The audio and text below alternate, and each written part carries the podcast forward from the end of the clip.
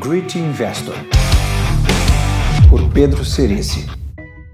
O conto do Alite. Muitas pessoas sabem que trabalho no mercado financeiro e por isso acham que eu sei o que vai acontecer com qualquer coisa que tenha a ver com dinheiro. No início, quem ia viajar no fim do ano me perguntava ainda em janeiro se seria bom comprar dólares. Quando jovem, eu respondia: Não tenho ideia e silenciosamente pensava: se soubesse, não te diria. Vi que as pessoas consideravam minha atitude uma espécie de sabotagem de informação. Com o tempo, mudei minha resposta para: acho que vale ir comprando aos poucos. E as pessoas ficavam satisfeitas. Essa se tornou a minha resposta padrão. Agora querem saber minha opinião sobre Bitcoin. Resposta: não tenho a menor ideia. Infelizmente, essa afirmação não bate com minha posição de especialista em generalidade sênior. Para tudo, meu conhecimento, vasto como um oceano e raso como uma colher de chá, é absolutamente necessário. Para parecer mais inteligente ainda, não dou uma resposta direta. Só conto esta história. Era uma vez dois portugueses, Jacó e Isaac.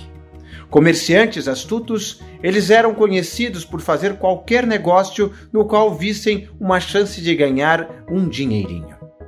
Uma vez, um devedor enrolado pagou Jacó com um carregamento de latas de alite. Pelas contas, cada latinha tinha custado um real.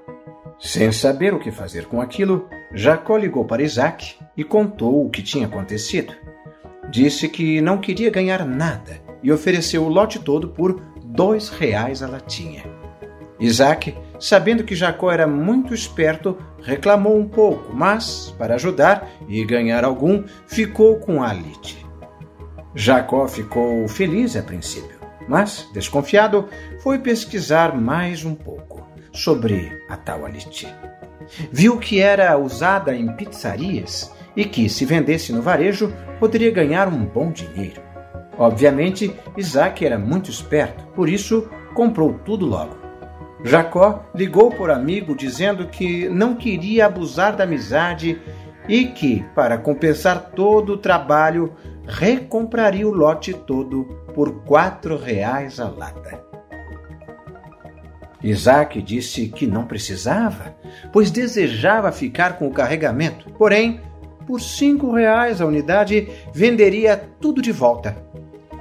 Jacó reclamou um pouco, mas, sabendo do lucro que teria, acabou fechando o negócio.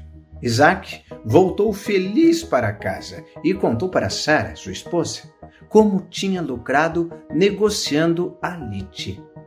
No dia seguinte, Sara encontrou Ruth, esposa de Jacó, na feira. Ruth estava animada com o negócio novo do marido, Alite. Já havia alguns compradores dispostos a pagar bem mais pelo lote. Sara voltou correndo para casa. Isaac, compre tudo de volta. Esse negócio vai dar muito dinheiro. Rapidamente, ele telefonou para o amigo e, com muito custo, conseguiu comprar de volta o lote por 10 reais a lata. Depois de um mês, Jacó e Isaac estavam ricos.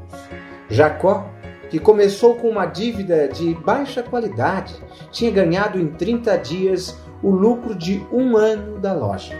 Isaac tinha em mãos um estoque enorme de alite que valia uma fortuna. Quatro seguranças armados guardavam o almoxerifado 24 horas por dia. Eis que a catástrofe chega. Isaac, desesperado, liga para Jacó e dá as más notícias. Jacó, você me enganou. Ontem eu e Sara, para comemorar, abrimos uma lata de alite, que essa altura já valia R$ reais, e descobrimos que só tinha uma pedra lá dentro. Todo o carregamento só tinha pedra. Indignado, Jacó responde: Isaac, seu idiota, Alite não é para comer, é só para negociar. E é assim que eu vejo o Bitcoin como uma lata de alite. não é para comer, é para negociar. Great Investor, por Pedro Cerici.